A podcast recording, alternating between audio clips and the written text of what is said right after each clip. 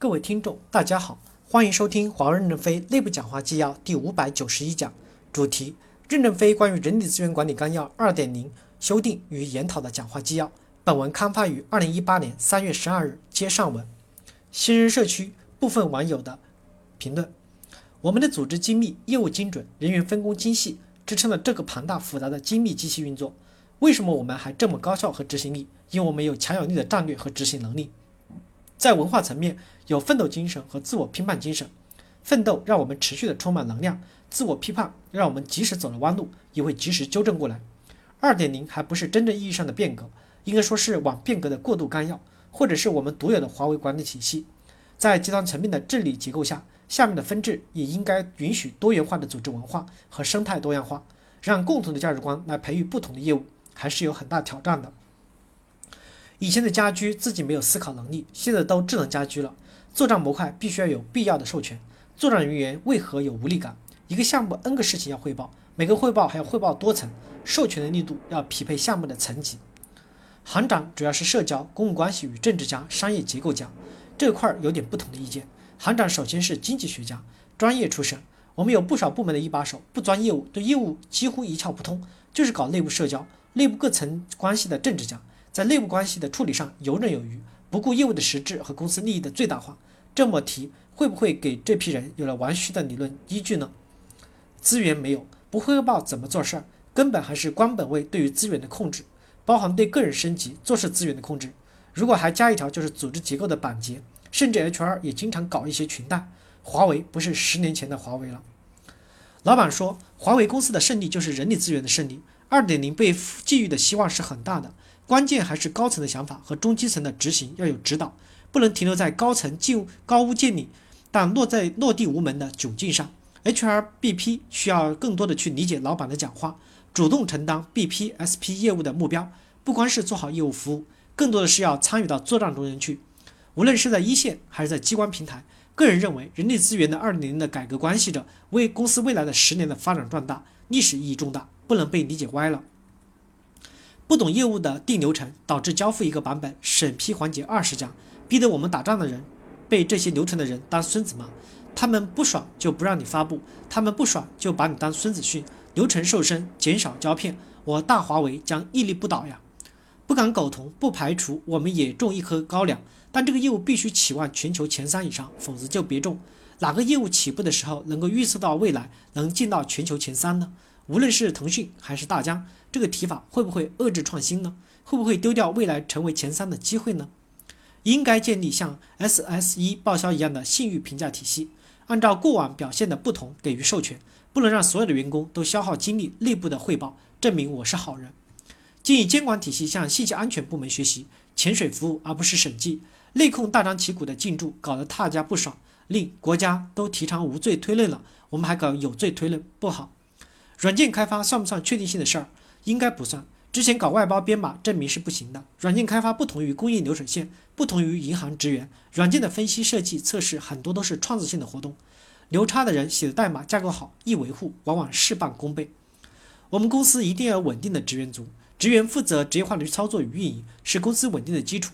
针对这一个提意见，要要稳定队伍，要就要提高绩效 B 的员工待遇。事实上看，得 B 的也是公司业务的主力军。之前提出的精神离职理论，完全是打击员工的积极性。既然 C 以下为不可认可，得 B 的就该好好的用起来，而不是排挤出去。看到外外媒刘润的文章，认为未来很快就会从人才之争变为人口之争，年轻的人口在锐减，这就意味着几乎必然会导致人力成本大幅上升。他给出的几个建议是：第一，不要把人力成本低作为竞争的优势，而要去思考如何用其他的方式来替代人力，降低成本；第二，我们需要重新调整对人工智能的看法；第三，我们要核心竞争力从人力成本低转移到创新。我司以往打消耗战的模式，我觉得也需要向强调单兵作战的能力，重视发挥单兵能动性和创新性的方向发展才行了。毕竟随着科技量的不断攀升，培养或招聘一个合格的人才的成本越来越高，而新兵在我司环境下形成的战力的过程和难度也是成本，必须要降低这些成本，才能提够提高效率。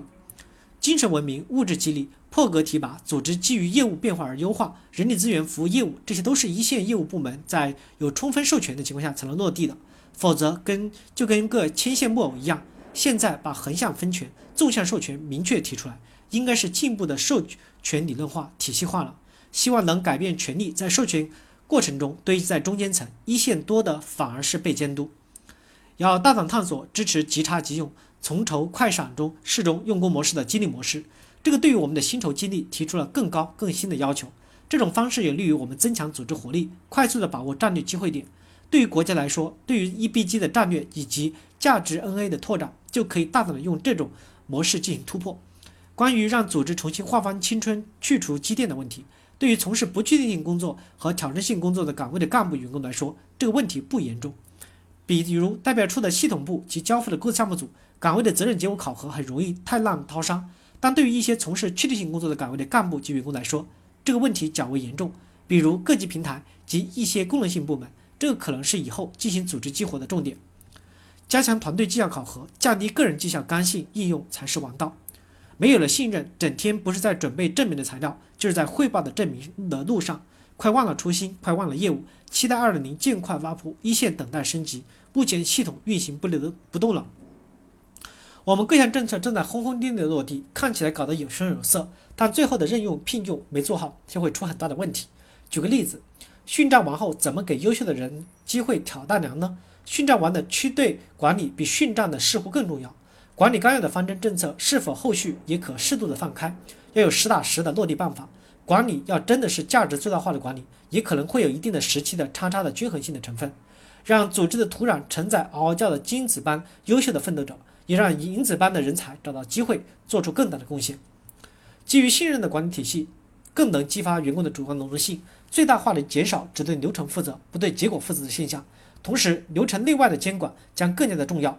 就好比进地铁，闸门默认关着，刷卡有效则闸门开，人进去；而如果换成闸门默认开着，刷卡无效或不刷卡则闸门关，人不进去，则进入且进入诚信体系。前者是基于不信任的管理，后者是基于信任的管理。个人认为后者效率会更高，信用体系会建得更有效。HR 的政策就是外部的都是人才，内部的人就是渣渣。